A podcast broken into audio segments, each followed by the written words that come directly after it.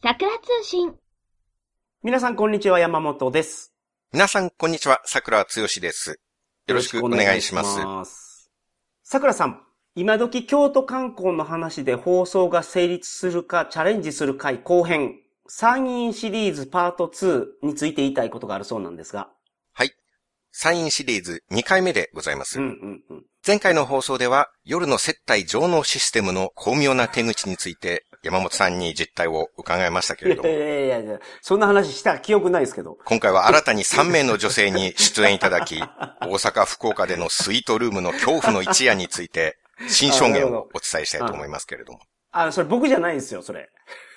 今なんか日本でそれなんか世間を賑わしてるみたいですけど、それ僕じゃないです。あれ、前回その話をしたんじゃなかったでしたっけ前回はその参院は見どころが、あの、たくさんはないですね、みたいな話やったと思います。その話か。そうよ、それですよ。桜通信ではその話でしたね。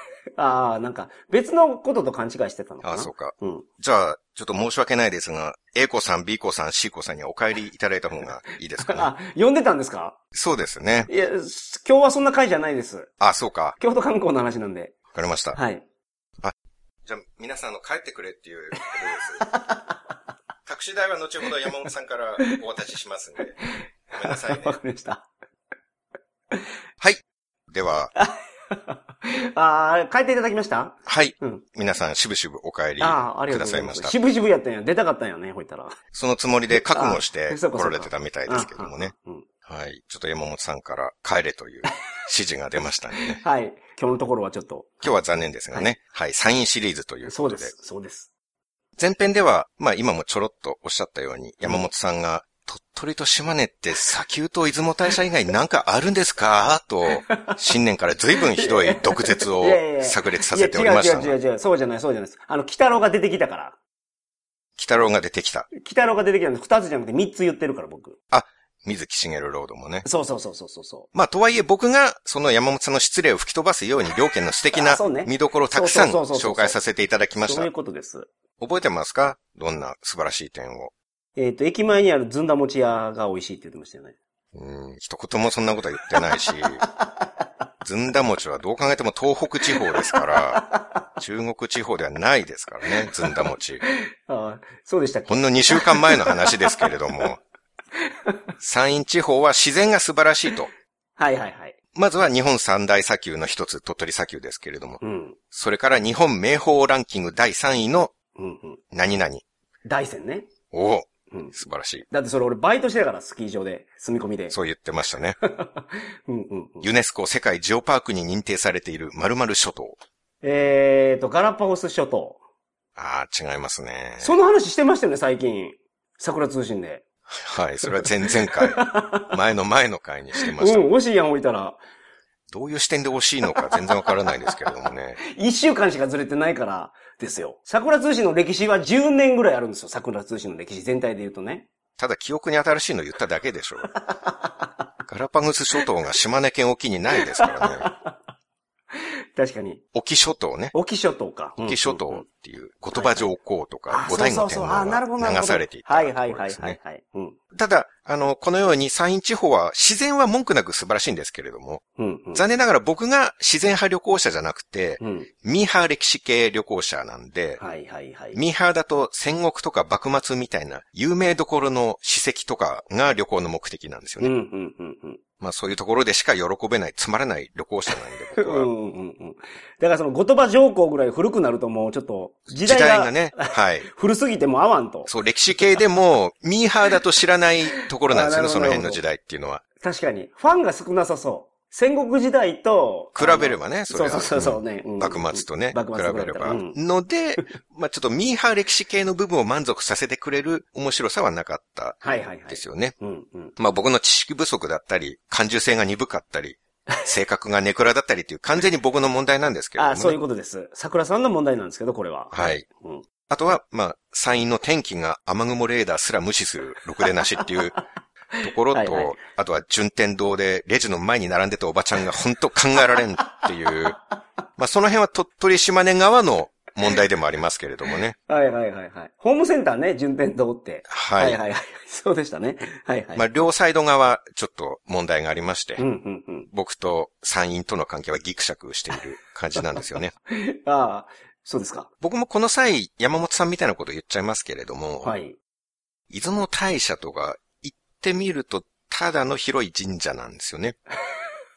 え、僕そんなこと言いましたはい。今日ばかりは山本さんのキャラをお借 りして、 毒舌で言わせせていただくはいはとい、はいはい。なるほど出。雲大社って昔から名前はよく知ってて、まあ超有名じゃないですか。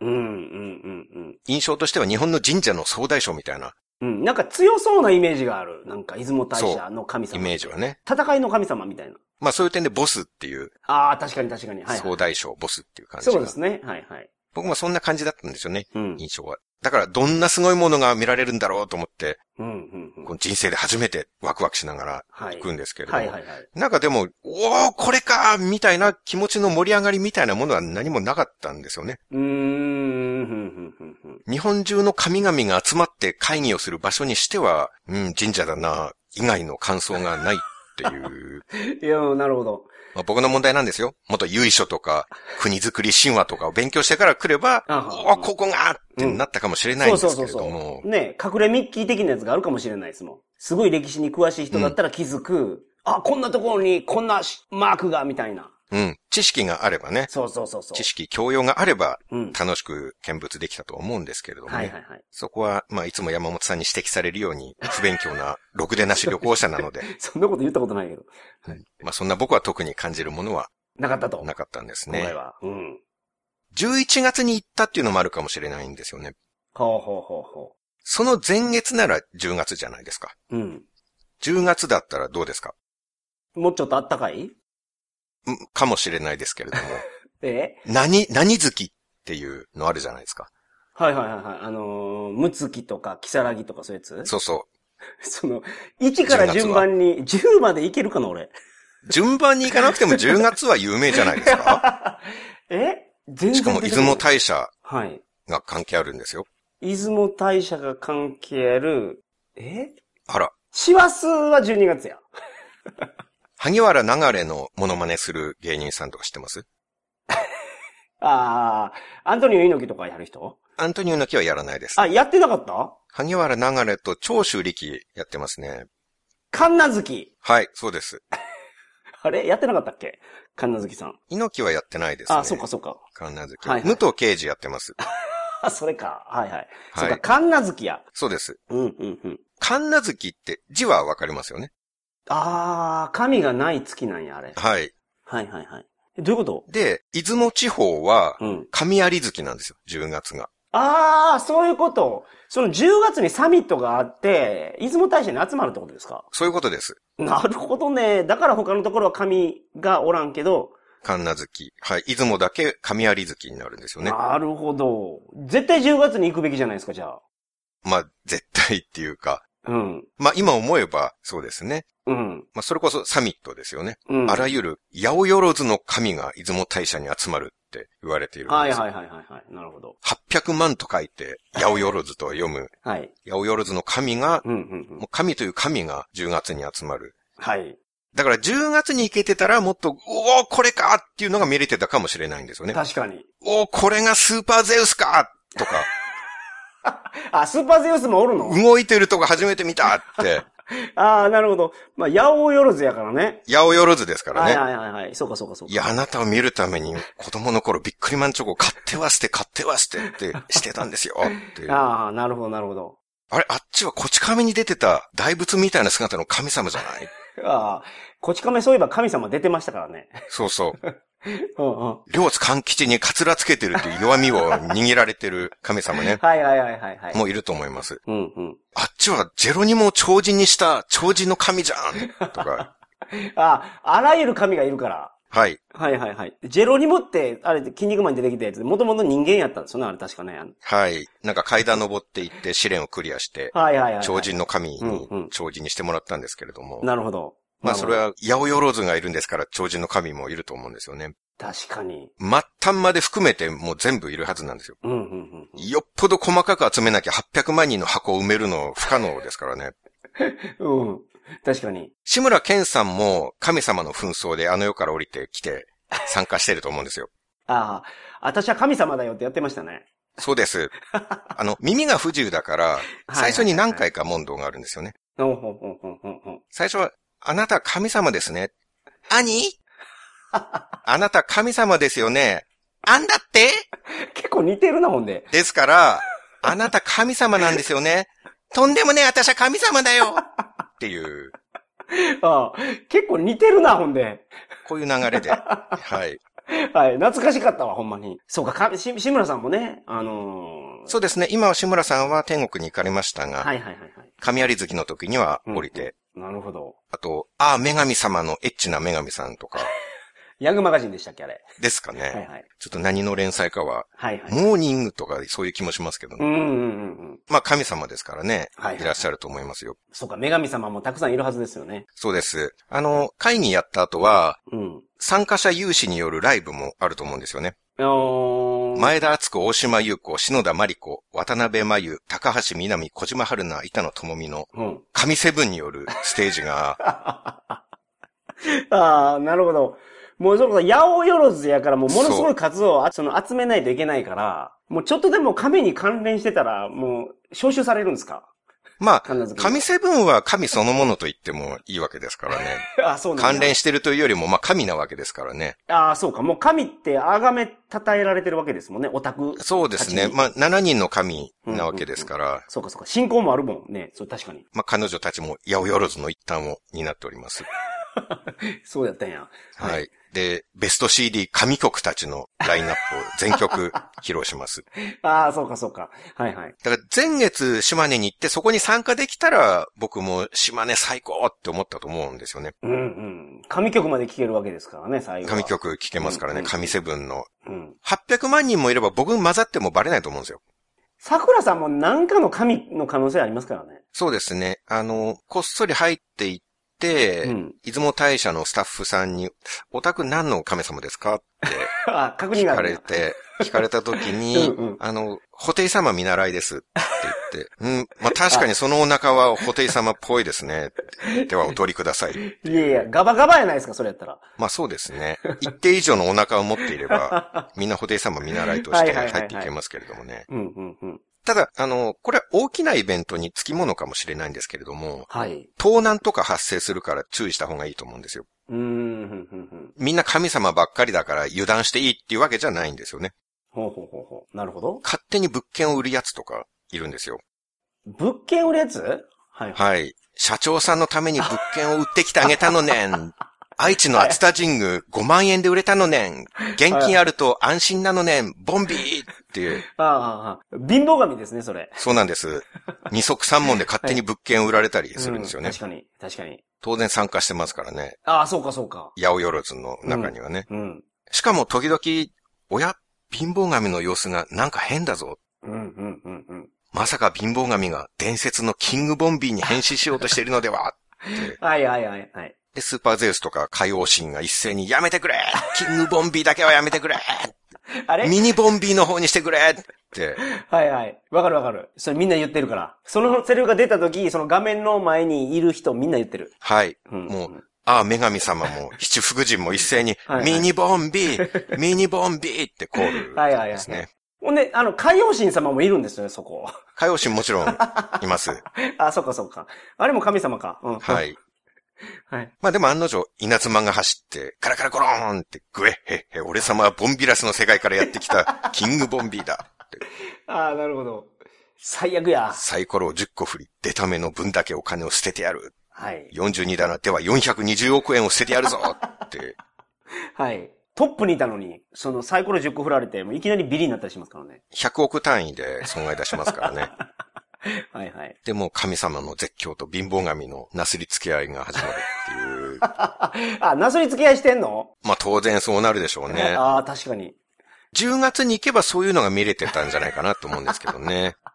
ああ、なるほど。でも11月に行っちゃったんで、はいもう解散してましたね。ああ、そうかそうか。地元に帰らないといけないからね。そうです、そうでん す。キングボンビーもどっかの神様にくっついて地方に行ってしまいましたね。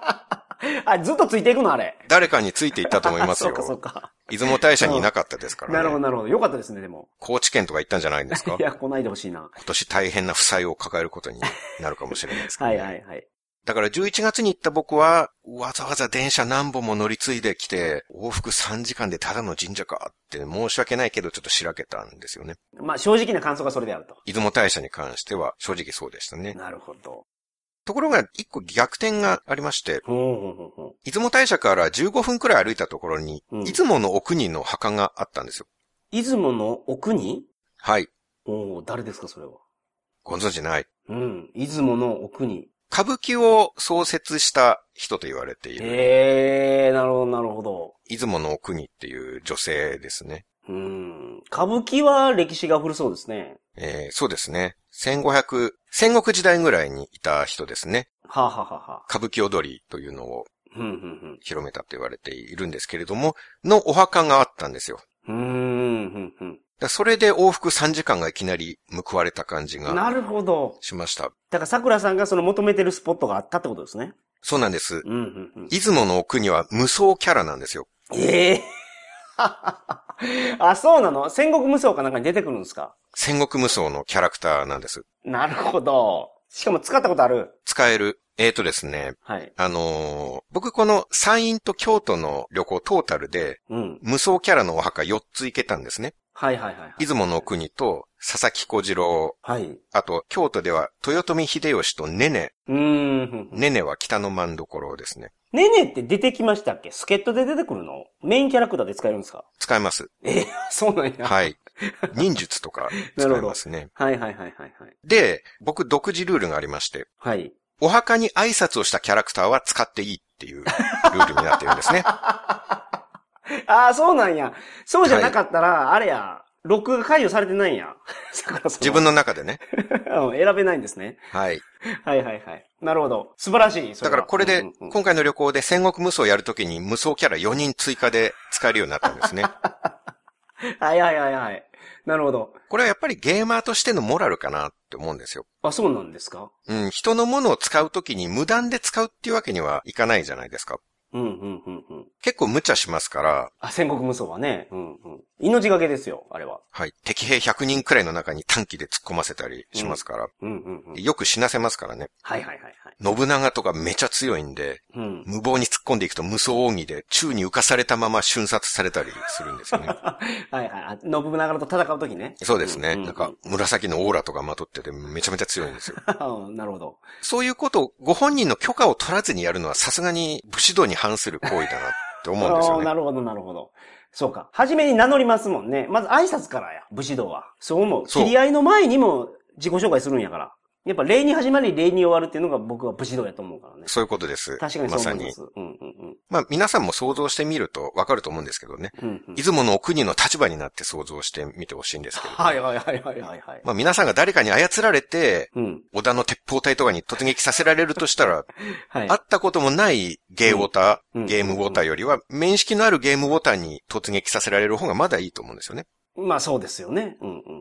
ねね様なんてパンチラも見ることになりますから、 あ、戦ってる時に、その、イアン・アハンがちょっとチラチラ出てくるんですかあの、通常はうん出てこないんですよ。普通にしてれば出てこないんですけれども、はいはいはい。あの、馬防作みたいなトゲトゲの横向きの障害物があるんですね。うんうんうんうん。それを画面手前に来るように配置して、うん。そこにねね様を突っ込ませると、うん。キャーって言ってダメージ受けながら画面の奥に向かって飛んでいくんですけど、はいはいはい。その時にパンツというか、スカートの中がちょっと見えるんですよ。あ、あなるほど。いろいろ、なんか、その、パンツなんとか見れんかなと思って、いろいろ試してたら、なんか、ねね様を、どっかトゲに引っ掛けること で、はいパンツ見る裏技があると。そうですね。馬防作を手前なんですけど、画面から出して見えないぐらいのギリギリ手前うん。にして、こっち側に向かって走らせると、はいはいはダメージ受けながら向こうに飛んい。でかいくんわでいすそようね。に。で、ミニスカなんで、ねね様は。ああ、そうかそうかそうか。よく見えるんですよね。うんうんうん。だから、わざと何回も何回も馬防作に突撃させるんですよ。はあ、はあはあはあ、なるほど、ね。で、しかも動画撮って一時停止とかもうん。するわけですよ。うん、うん、うん、そういう、なんか人様の体に故意にダメージを与えて、しかもスカートの中を覗くようなことを、これを挨拶なしでやるっていうのはさすがにうん。ええ。人のモラルに反してるなと思うんですあよあ、なね。るほど。それちょっとごめんなさい。ねね様に挨拶したらねね様 OK って言ったんですかそれ、いそれいいですよって言ってました。やってもいいですよって。はい。あ、そうなんや。そうですね。あーあ、そうなんや。あ、じゃあいいですね。うん。ねね様、あの、ねね様を尊敬しております。うんうんこれから戦国無双で、ねねさんを使ってプレイさせていただいてよろしいでしょうか、うん。うんうんうん。いいですよ。っ ていうああ、ね感じでねさんの声や、今の。はいはい。許可をいただけましたね。うん。でそう、まだ許可いただいてますけど、その、そのパンチラの許可まだもらってないじゃないですか。そうパンツのことはさすがに言えないです。いや、え、そうなのいや、初対面であなたのパンチラ見ていいですかって聞いていいっていう女性がいると思いますか ああ、そうかそうか。そこはあえて触れないですよ。ああ、なるほど。戦略的陰徳というか。ああ。まあ、確かにあれ、偶然発生することもあるでしょうからね、その状況が。そうです。不可抗力っていうことはう当んそれはま然。あ、それはありますよね。うん。戦場ですから何が起きたっておかしくないわ確けかでに。すだよか。ら戦場ってことは偶然にそれが5回連続で起こることもありますよね。そうですね。戦場だなっんでて、戦場には馬防作もあるわけですから。 それは偶然にも時に引っかかることもあるでなしるょほど、なう。るほど。まあ、それが起こるとたまたま5回連続でパンチラが見れるんですけど、うんまあ、戦場ですからね、何が起こるかわからないから。はい。うん、なるほど。 まあ、プレイの許可を得られたらもう、どう使おうがこっちの勝手ですよ。あれ全然なんかその、すごいいい人かと思ってましたけど、ちゃんと許可をもらう、前もって。うん。まあまあ、それは、戦場っていうのはそういうものあ、でそすうかかそうらかねそ。うかそうかそうか。まあ、まあ生き残るためにはね。そそういうことですね。うんうんうんでもまあ、一応これでねねさんを使えるようになったわけですね、桜さんは。そういうことですね。うん。もう半分くらいのキャラは使えるようになりましたね。おー、そんなに実際のお墓を回ってるんですね、桜さんは。僕は三国無双も半分は使えますからね。すごいな。劉備、関羽、張飛、孔明、宝徳、馬長も使えます。はいはいはいはい。なるほど。長雲、甲中はお墓がないんで行けてないんですけれども、うん。 お墓がない武将は行ってなくても OK にし てるんで、なるほど。長雲ってすごい大事なキャラクターですもんね。基本一番人気のキャキラクターですね。。うんうんそうか、それ使えなくなると困るから、そういうレギュレーションを作ったんですか。はい。文化大革命でお墓が破壊されて、あ、そうかそうかそう行か。方不明っていうか、はいはいはい。今ちゃんとお墓、これが長雲のお墓ですっていう感じでないんで、はいはいはい。なるほど。ないのはまあしょうがないですかうらんうね。んうん。ご挨拶いけないわけでですから。うんうんうん。ので、まあ、長雲甲中はまあ OK。はい。はいはいはい。まあ、この挨拶したら使えるルールっていうのは、まあ結構なんかいいルールだなと思っていて、はい。引きこもり防止とかになるんですよ。なるほど。ゲーマーの。うんうんうん。このルールなしだったら僕ずっと家でゲームやってま すから。ああ、なるほど。でもそうこのマイルールだと、プレイアブルキャラを解放するために、確かに。中国放浪とか中国地方放浪をうんうんうんするわけですよ。うんうんなるほど、なるほど。お墓に行ってるから各キャラにも感情移入できるしう、ん、うん、うん。 死んじゃうと、あ、ごめん、馬長、また死なせちゃったって、な んか、訪れたお墓の景色が浮かぶんですよね、あ頭に。あそうか。死んで、その、眠ってる場所を知ってますからね。はい、親しみが湧くんですよ。なるほど、なるほど。知らない仲じゃないわけですからね。まあ、挨拶してるからね。ご挨拶してるわけですかうんうんうらん、親しみが湧いてますから確かね。に、確かに。これこそ歴史ゲームの究極の楽しみ方かなとか思ってますけうれどん、うもね。ん、うん、うん、うんうん。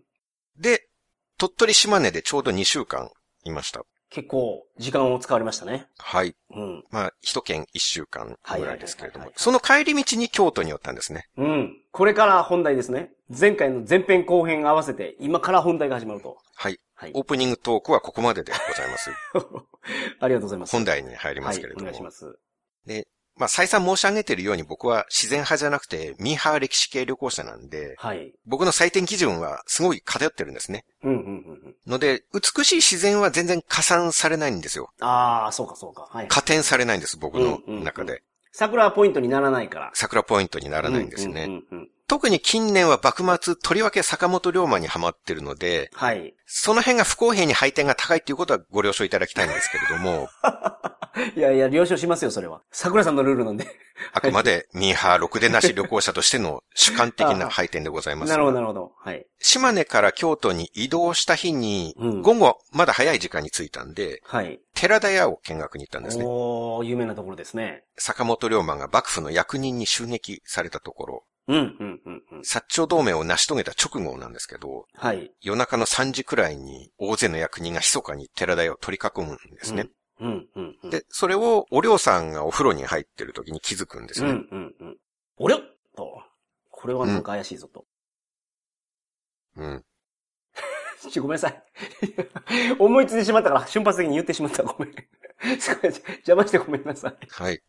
はい。おりょうさん ね。おりょりょっていうことで すかじゃあそういうことですけど。状況をシリアスに説明しようとしている時に空気を乱すようなことを言うんです ね、そうやって。じゃあほんま無意識やったんで。 はい。おりょ、おりょなんか役人がいるぞ って、採用いただいたんですか ありがとうございます。おりょあれはなんだって夜中の3時頃に思ったわけうでん、すうよ。ん、うん、うん。で、うわ、大変だって、うん。で、裸のまま階段を駆け上がって、まあ、色っぽい。うん。うん。で、取り方に囲まれていますって言って、うん、で、役人がぞろぞろ入ってくるんですけど、うん、準備できてたんで、うん、うん、うん。龍馬は高杉晋作にもらったピストルを持ってたんですね。はいはいはい。で、それで応戦して役人二人撃ち殺してう、ん。で、龍馬も指切られて血まみれになりながら窓から脱出した。うんうんうんっていううん。まあ、龍馬氏の中でも大事件の一つなんですけれども、そうなんです。これドラマとかでも表現しやすいですよね。まあ、ドラマとかでも必ず描かれるうん。とこだろですからね。から大事な場面ですよ。これ間違いなく大事な場面。龍馬氏の中でも大事件の一つ。そういうことで。す。はい。その寺田屋にうん。入場料を払って入って、うん。で、うわ、こ、ここがあの寺だよかって思った時に、もう鳥取島根のこと全部忘れましたね。ああ。まあ、この寺田屋事件は、すごい大きい事件ですからね。ほんまに。いや、もう寺田屋一軒で鳥取島根の合計をいきなり抜いたんで すよね。ああ、なるほど、なるほど。 2週間で訪れた鳥取島根の観光ポイント全部足した点数を、京都一軒目の寺田屋だけで抜いたんですよ。あ ああ、うん、なるほど。くまで僕のろくでなし不公平採点ですけどね。 はいはいはいはい。うん、うんろくでなし採点だと、その自然の雄大さとか、うん、リラックスできる雰囲気とか、うん、うん、うん。魚の美味しさとか加点がされないんですよね。なるほど。リラックス度で言ったら京都なんて赤点なんですよ。おー。それ。が点数になるんだったらね。うん。んそれなんでリラックスできないんですかバスターミナルとか大行列ですか らね。ああ、観光客がいっぱいで。はい。なるほど。バスに乗る時点でもう職員の人が最後尾はこちらっていうプラカード持って立ってるんですよ。わあ、なかなかやね、それ。はいはい、はい。ここから20分待ちとかって、うーん。バスに乗る時点でですよ。あ、バスで。はいはい。乗ってももちろんぎゅうぎゅうだし、はい。清水寺の参道なんて東京の花火大会くらいのもう身動きできないぐらいの状態なんですよ。すごいっすね、それは。牛歩戦術ぐらいでしか前に進めないですから。はいはいはいはい。リラックスのリの字もないですよ。なるほど。でそこの点ではもう当然山陰の方がうんうん。優雅な時間をゆったりとまあそうですよね。過ごせますよ、リフレッシュして。うんうんうん。ただ、僕は旅行にリラックスは求めてないんで、はい。旅先こそ分刻みのスケジュールですから、なるほど。砂丘が見えるカフェでまったりとかいうのは時間もったいないって思っちゃうんですよね。はいはいはいはい。まあ桜さんもそういうスタイルですもんね。はい。うんうんうんコーヒー飲む時間で武家屋敷一軒行けるじゃんって。熊谷家行けるじゃんはいはいはいはい。ケーキ食べる時間で熊谷家と川島家も行けるんじゃないのって、コーヒー飲む時間もったいないとか考えちゃうタイプなんで、ああ、なるほどね。ちょっと基準がおかしいんですね。うんうんうん。だからその6でなし採点基準だと、ここが寺田屋かって、はい。この辺のこの位置に龍馬がいて、うんうん。で、拳銃ぶっ放して屋根から脱出したっていう、うん、なるほどなるほど。そこに今自分がいるはのいかはいはいはい。もう鳥取島根のことを忘れた って、なるほどなるほどなん。か昨日まで2週間の記憶が全部吹き飛ぶぐらいの興奮があったんですよね。うんうんうんうん。そうか。だから、桜さんは、もともとあったストーリーの、なんていうのかな、お墓であったりとか、いろんな事件が起こった場所が好きなので、そはいのストーリーが熱ければ熱いほど、感動が大きくなるんですね。はい。物語があるところが好きなんですよね。なるほど、なるほど。で、現場に行って物語を想像するっていうのが好きなんですけれども、うんうんうんうんその好みで言うと、いかんせん大自然の風景を見ても、うん、ストーリー別に浮かばないので、確かに。その点で僕はミーハー歴史系なんですよね。はいはいはいはい。まあ、ただその分、物語があるところに行った時の興奮度は、ちょっとだけ人より楽しみが多いかもしれなうんうんいですねうん。うんで、その場所に行くことで、その、頭の中でその話を反数してるから、はい。楽しめるってことでしょ頭の中で、こう、時間を遡らせて、はいはいはいその場面を想像して、うんうんうん。そこに自分がいるっていう興奮がなんか来るんですよね。なるほど、なるほど。うん。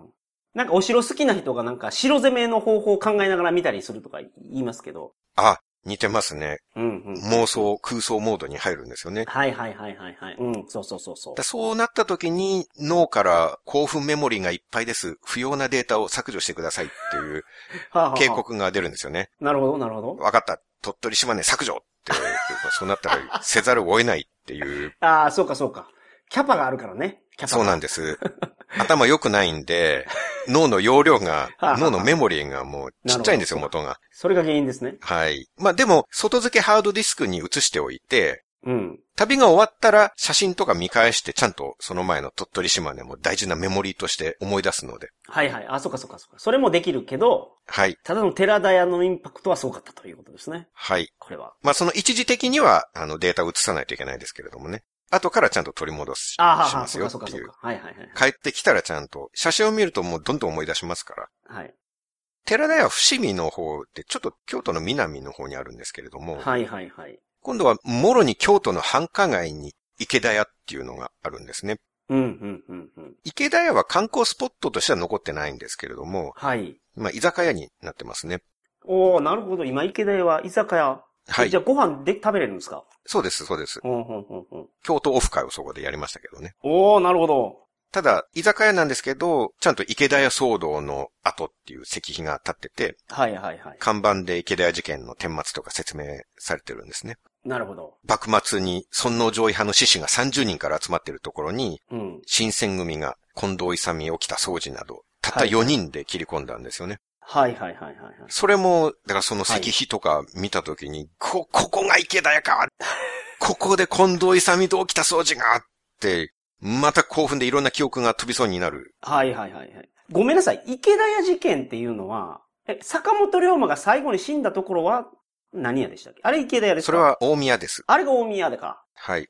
僕が最初に幕末を好きになったのは、この池田屋事件の新選組の勇ましさを見うんうんうんてうん感動したからなんですけどねな。るほど、なるほど。敵の侍が30人集まってるとこに4人で切り込んだんですよ、新選組が。うん、うん。ちょっと考えられなくないですかうん僕らの感覚だったら。まあね、その、殴り込みじゃないですからね。その、切り込みに行ってるわけですから、まあ失敗したら死ぬ,、はい死ぬじゃないですか。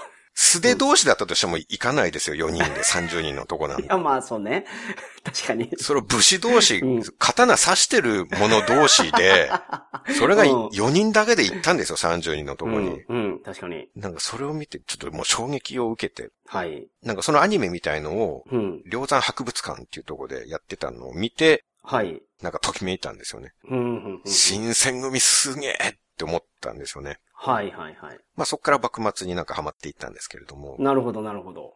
で、その池田屋がまあ京都の繁華街の結構中心ぐらいにあるんですよね。はい、はい、はい。で、ここが池田屋かここで近藤勇と起きた掃除がってまた興奮でメモリー高になって、 はい、はい。英単語50個忘れましたね。それ で、あ、興奮してはい。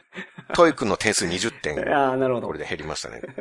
うん、うん。まあ、それぐらいの衝撃を受けたんや。はい。うん。で、しかも、さっき言ってた大宮、はい、はい、はい、はい。龍馬が暗殺された最後とのとこころろ、ね。うん、うん、それは池田屋から徒歩5分くらいのところにあるんですよ。うん。なるほど。はい、はい、はい、はい。はいそこも建物自体はまあないっていうか、空き家みたいになってるんですけど、はい、はい、はい。歩道に坂本龍馬中岡慎太郎遭難の地っていううん、なるほど。石碑と看板が立ってるんですけど、。はい、はい、はいうわここで龍馬が切られたのかうん、でうん、うん。訪ねてきた近くに、まず相撲取りの藤吉が切ら れて、階段を転げ落ちて、えそうなんでしたっけなんか、シャモ鍋するから、シャモ買うてこいみたいなやつですよね。はい。わらしみたいなのが子供が、はいはいはいはい。子供に鳥買ってこいってそうそうそう。そう言っねて子供はいなくなったんですけれどうんうんも、その間に四角がやってきて、はいはい、そうかそうかそうか。まずボディーガードの相撲取りの藤吉が切られて階段を転げ落ちていって、はい。で、そのゴロゴロっていう音がした時に、うん福山が、答えなとか叫んで、 福山じゃなくて龍馬ね、それ。はい、福山、福山龍馬ね。はいはい。で、その後にうん。中岡慎太郎と一緒にいたところで四角に切り刻まれて、うんうんうん。わしは脳をやられた。もういかんって言っああ、そうね。そのセリフ残ってますね。うんうんうん。て、で、絶命した。っはい。ていう、ここがあの宮かっていう。ああ。なるほどなるほど。で、そこから電車で二駅のところに新選組が住んでたヤギ亭っていうのがあるんですよ。ああ、なるほど。もうだから好きなもんがものすごい密集してますね。そうな んです。しかもヤギ亭は、これはもう正真正銘当時のままの建物なんですよ。おー、なるほどなるほど。そのまま残っていて中身を見学できるんですよね。はいはいはいはいはいはい。でそこも、ここに新選組がうんうんうん。山本講師と藤原達也が佐藤浩一を切 った、ここがヤギ亭かって、それちょいちょい役者の名前が入ってくるんですけどね、その。 歴史上の人物じゃなくて。妄想するときにはどうしてもビジュアルが出てくる んで、なるほど、なるほど。そうか、そうか。で、それがハマってるから、 その脳内の描写をそのまましていただくと、役者さんの名前が出てくるんや。そうですね。なるほど、なるほど。土方歳三と起きた掃除が、芹沢鴨を切ったところなんですけどね。はいはいはいはい。芹沢かも。はい。ちょっと悪いやつだったんで、はいはいはい、はい。粛清したんですけれども、うん新選組が。うん。で、また電車一本で二条城っていうのもあるんですよね。二条城。はい。はい。で、ここが慶喜が大政奉還を決断した二条城かあてあああってなるんですよね。うん。で、これはちょっと文句なんですけど、はい。京都はトリプル S 級ランクの観光地が集まりすぎなんですよ。その桜さん基準で言うとってことでしょそうなんですけれども、まあそうなんですけれどうんも、うん。世の中的に言っても結局僕がうおーってなるところはトリプル S ランクだと思うんですよね、観光地として。ああ、そうかそうか。まあ一般的にファンが多いところですからね。そうそう、そうですうよ。んうんうんうん。なるほどなるほど。僕なんてミーハー、ミーハー旅行者ですから、いや、ミーハー旅行者は、その何三国志の登場人物のその、お墓を巡って本書いたりしないと思いますよ。三国志、まあ、って言っても、三国志で回ったところも、ミーハー三国志ファンが知ってるようなところぐらいしか行ってないですけれどもね。ああ、まあ知識的に別に三国志マニアの人より多いわけでは全然なくて、はい。マニアに程遠いミーハー知識しかないけれ ども、うんうんまあうん。ミーハー知識の中で行けるところに行ったっていなるほうど。はいはいはい。感じ。うんうんうん。で、日本でも同じで、知識は浅いけれども、はい。そんな知識が浅い僕でも興奮するんですから、うん。まあ、ちゃんとした歴史ファンの人はもう、もっと価値を感じると思いますよ。はいはいはい。まあそうでしょうね。うん。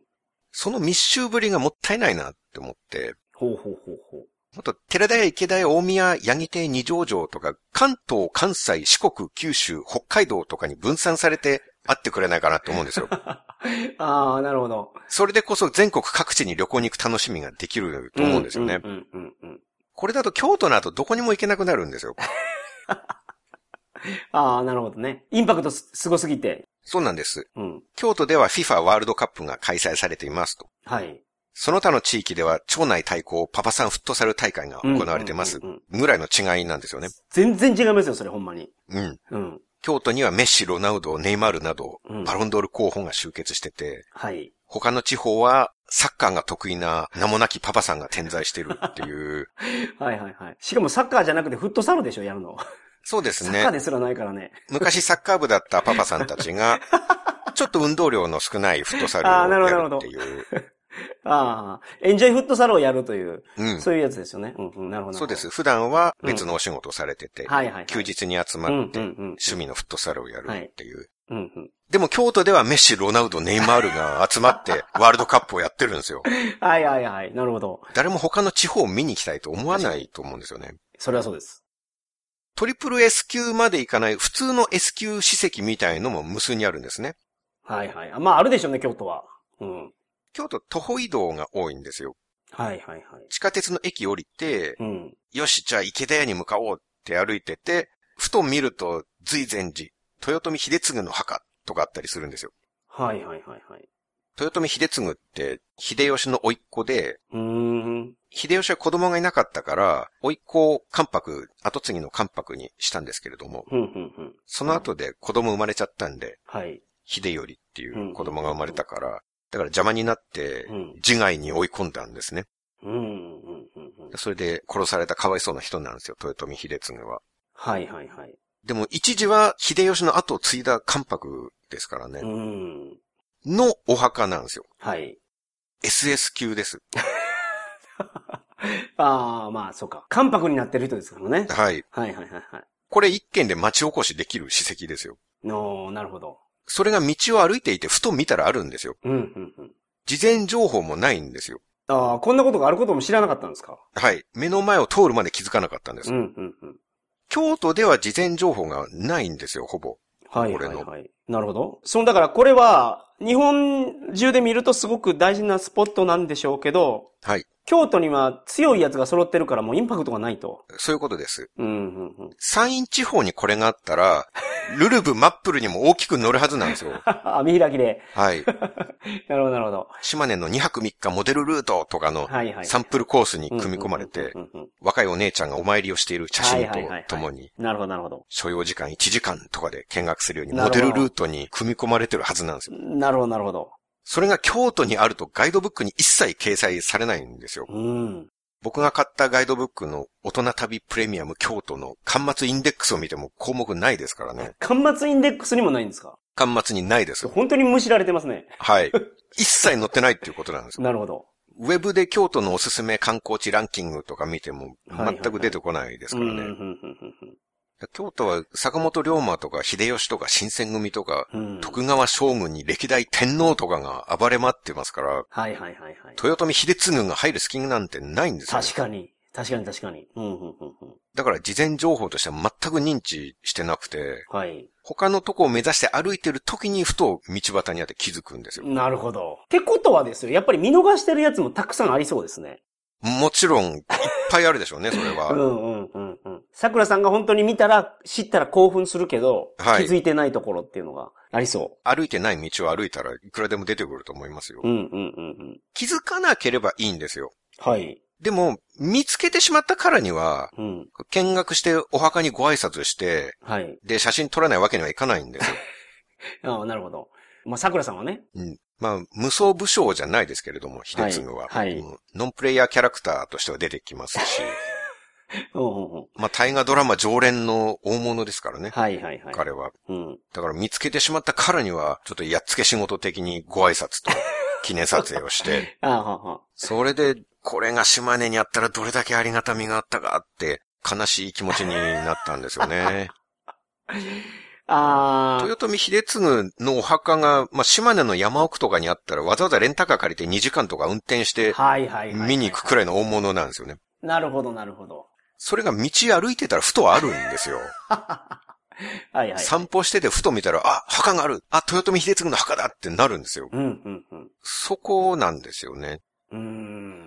島根はもうあまりにも行くところがなくて、うん。松江からレンタカー借りて、たたら製鉄博物館とか行っちゃいましたからね。はいはいはい。松江で4泊取ってて、うん。移動日除いて丸3日あったんですけれども、はい。ゆっくり観光してたのに、2日過ぎた時点でもうどうしてもやることなくなっちゃったん ですよ。はいはい。明日丸1日することが思いつかないってなって、はい。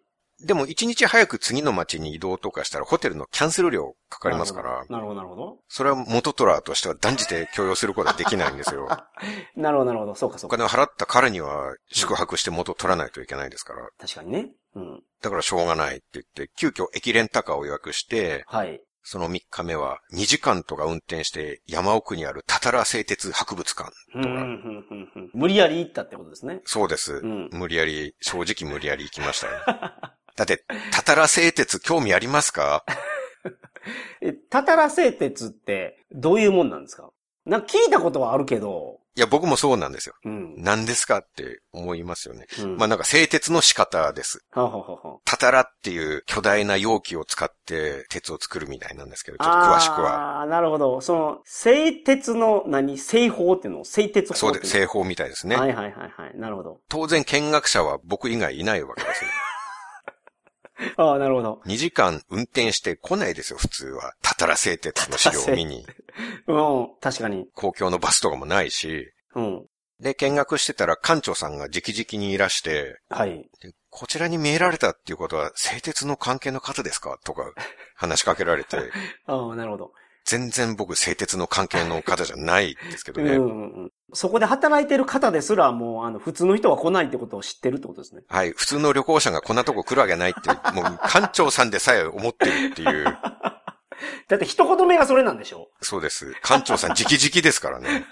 トップの方直々に一入場客に声かけてくださるんですから。うんいかに人が来ないかってことですよ。それは。そう、だって松江から車2時間運転しなきゃ来れないんですか らね。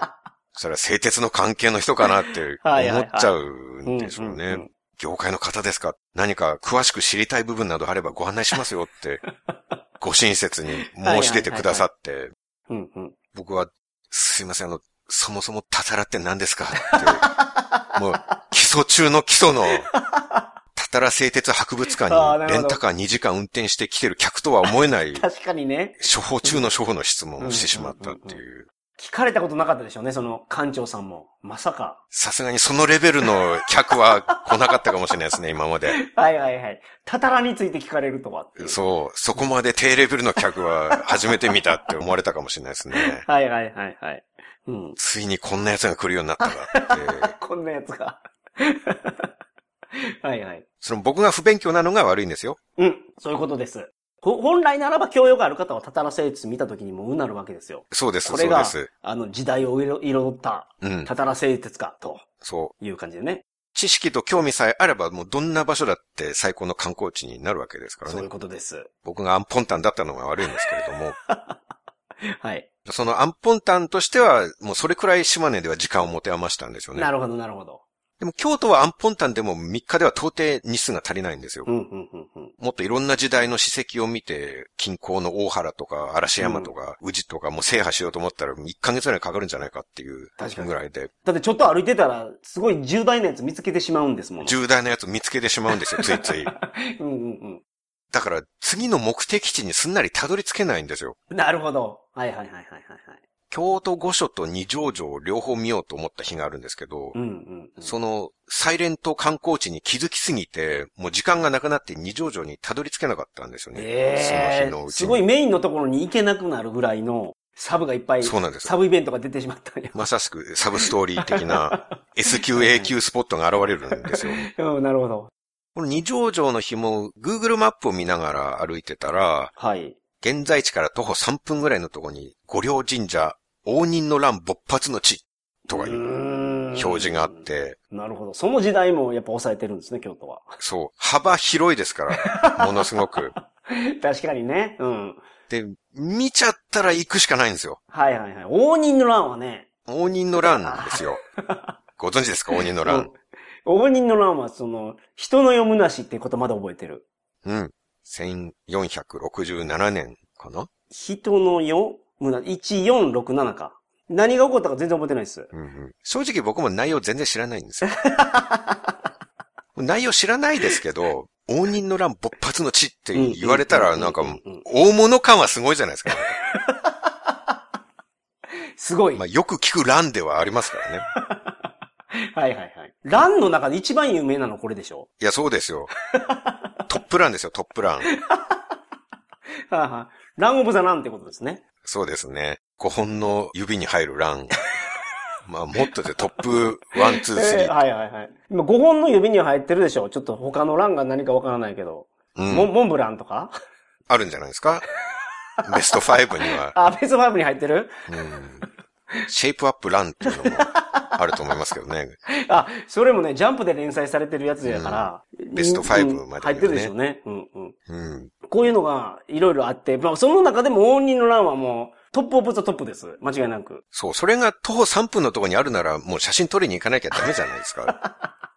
3分やったらね。それはいかないかん。うん、確かにで、。そこに行って、こ、ここが応仁の乱の勃発した場所かって、はいはいはい。そのもう何を妄想していいか全然わからないんです けど、とりあえず興奮しとくんですよ、そこで。はいはい、なるほど。来た。からには。はいはいはいはい。で、興奮しといて、うんまあ、後々、そこに改装しながら埋め込んでいくと、知識を。うんうんうんうん。訪問地と写真が増えれば増えるほど、元虎回収率っていうのが上がっていくんで、なるほど。割り返すとね、旅行代が安くなりますよね。そうなんです。はいはい。宿泊費と交通費を訪れた観光スポットの数で割 って、で、元取り率っていうのを計算するんで、 ああ、なんすその元取り率計算してるんですか今回の旅行は元取り率何パーセントやったな、みたいな。はい、そうな んです。好ああ、なるほど。きな時代の歴史系だと、まあ、加算率が上がったりね。ああ、その係係数があるんですね。微妙な係数がある。そうなんです。あなるほ元ど。取り率上がったりするんですけれども。はいはいはい。まあ、そういう数値でちゃんと出してるんで、うんうんうん。観光スポットはもう見つけたら必ず訪れなきゃいけないんですよ。確かに。で、そういうことやってるともう二条城閉まる時間になっちゃうんですよ。はいはいはいはい。大宮から池田屋なんてまっすぐ歩けば徒歩5分くらいなんですけど、もうんうんう。うんそれが幕末元虎はもう全然たどり着かないんで すよね。ああ、なるほど。歩いてるといきなり佐久間昭山順南の地とかあるんですよ。ああ、白馬昇山って聞いたことあるな。大物ですね。うんうんうん。吉田松陰のさらに師匠っていうか先生っていうかおー、なるほどなるほど。そりゃすごい。うんうん。佐久間昭山が切り殺された場所が順南の地。はいはいはい。それもなんかもう本当に道端にいきなり看板が立てたりううするんだよね。うんうん素通りできないじゃないですか。うん。うん、確かに。一旦停止して、ここで佐久間昭山が切られたのか 毎回その小峠みたいになるんですかその、そのスポットに行くと。はい。思う存分楽しまなきゃやっああ、ぱなるほど、なるほり、ど。その場所に自分がいるからにはね、ちそうか、そうか、そうか。ゃんと空想の中で時を遡ってはあ、はあはあは暗殺場面を想像したりするんですあ、よ。なるほど、なるほど、なるほど。。まあ、応仁の乱勃発の地よりはちょっと具体性を持って想像がまだできますよ はいはいはいはい。なんとなく昭山の肖像画とか浮かびますからね。はいはいはい。で、まあ実際もう今自分が立ってる場所で切られたっていうんですから、もう続々ではすいよ。はいはいはい。なるほど。で、十分続々して写真も撮って、よし、じゃあ池田へ行くかって思ってちょっと歩くと土佐判定跡っていう石碑あーがなるあほど、なってる、ほど。うんここが土佐判定の、い忙しいですね。やでも土佐判定ですよ。はいはいはい。大宮の向かいにあってう、ん。龍馬が暗殺された時にもう真っ先に仲間の藩士が駆けつけてきたという、はいはいはいはい。その駆けつけ元の土佐判定が、うん。ここにあったのかって、また興奮しなが ら、ゾクゾクするわけですよ。はいはいはいはい。で、よし、もう大丈夫だと。うん。興奮ノルマ、とりあえず一興奮して落ち着いたと。うん一興奮した。一興奮した。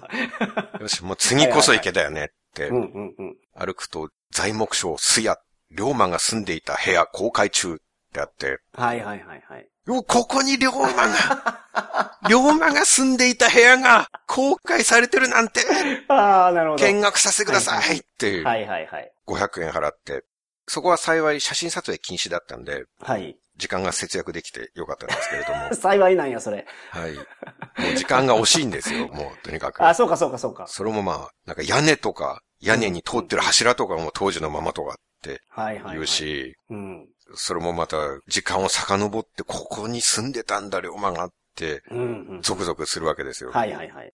で、見学終わって、また歩くと今度、中岡慎太郎偶居跡っていう石碑があってう、んうんうんうんうん。中岡慎太郎の家の跡、偶居って何ですか住んでた家をうん。偶居って言うみたいですね。なるほど、なるほど、なるほど。イソップグーワとかのグはあ、はあですねはあはあはあ。偶居とは、仮住まいのことを偶居というらしいー。であす。、そうか。だから仮住まい仮で住すまいですねもんね。ううんん、ううんん、京都のね。はいはいはい。っなるほど、なるほど。ていう石品がポツンとあって、うん。ここに中岡慎太郎がってなるんですね。150年前にここに中岡慎太郎が住んでたのかって。ああ、なるほど。はいはいはい。で、今度は竹地随山先生偶居跡。ここが竹地随山の。はいい。や、もう疲れた。もう助けて。もう無理。ああ、体力の限界が、もうごめんなさい。なるほど。早く池田屋に着かせて。っていう。はいはいはいはい。もう、あまりにもオールスターぶりが凄すぎて、うん。一つ一つは旅先にそれだけ一個あったらめちゃめちゃ感動するはずなのに、はい。なんか京都で歩いてると、もう勘弁してくださいってなるんですよ。ああ、その、なんていうのかな、その、すごい価値のある観光地が、その、人通りに押し寄せてくるから、うん。その洪水がすごすぎてもう、感動できなくなっちゃうんやね。そうです。うん。なんか脇役になってしまうこのもったいなさああ、本来ならば、こう、いつも主役を張れるはずやのに。だそうですよ。から、一時の巨人軍みたいになるんや。そうですね。落合とか広沢とかがいた。えーそうそうそうそう、なんかね、ヤクルトとか、中日とかで育った、はい。すごい4番バッターを全部集めてきて、もったいないやないかって言われてましたよね。いや、本当にそうですね。うんうんうんそこが文句ですね、京都に対 する。なんてもったいないことしてるんだってうはいはいはい。だから Google マップももう見たくなくなりましたもん。スポット見つけちゃうから。はい。拡大すると出てきちゃうから、はいはいはい。史跡のマークだらけなんですもん、本当に。おー、なるほど。で、聞いたことのない人とかが関連する、人とか事件とかが関連する史跡はもう本当にいっぱいあるんですよ。うんうんうん でも聞いたことないやつはもう見なかったことにするんですよね。うん。キリンがないからもう本当にな。るほどね。名前を知らないところに行ってもまあ元取りポイントにはちょっとならないですからね。まあ、桜さんの旅はね。うん。そうですよね。うんうんうん。桜さんはやっぱその、観光地に行って思いを馳せないといけないから。そうです。全く知らない人のところに行っても、うお、こ、ここがってならないんですよね。全く知らん人の、全く知らんところやってなるだけやから。ここが佐藤健次郎の、佐藤健次郎の乱の跡地かとか、うお興奮しようとしてもなかなかできないんですよね。えーそうですよね。その佐藤健次郎の乱を知らないから。健次郎さん誰だか知らないで すからね。そうか、佐藤健次郎すら健次郎さん知ららないし、健次郎さんが何をしたかも全く知らないで、興奮しようとしてもできないんで。うんうんうん。というわけで、サインシリーズパート1と2、この2回で鳥取島根及び京都の魅力が皆さんに伝わっていたら幸いに思います。これ偉いもんで、その、参議院も京都も、どっちも観光は楽しめてるってことですからね。最終的にはそういうことです。うんうんうん。とても楽しかったっていうことが伝わったんじゃないですかね。はいはいはい。まあその意見はあるけどね。改善ポイントはあるにせよ、どっちかも。それぞれ、まあ文句はありますけれどもね。はいはいはい。まあそれ以上に楽しかった思い出が多いですからね。はい。自然派旅行者の方、海鮮好きな方とか、鬼太郎好きな方は断然山陰に、そうですね。で歴史系の方は京都って、それぞれ素晴らしいところがありますのでね。はい。お好みに合わせて訪問を検討されてみてはいかがでしょうか。はい。と、寺田屋に泊まりたいなってすごく思いました。うーん。今は居酒屋なんでしょそれは池田屋。あ、そうかそうか。寺田屋旗子か、旗子旅館ですねそうかで、今でも泊まれるみたいなんですよね。へえー、なるほど。でもやっぱり一人では怖いんですよ。あー、なんか和室は怖い言うてましたね。江戸時代からある古い旅館ですからね。はいはいはい。殺人とかあった場所ですから、 しかも。ああ、確かに。そうかそうかそうか。うん。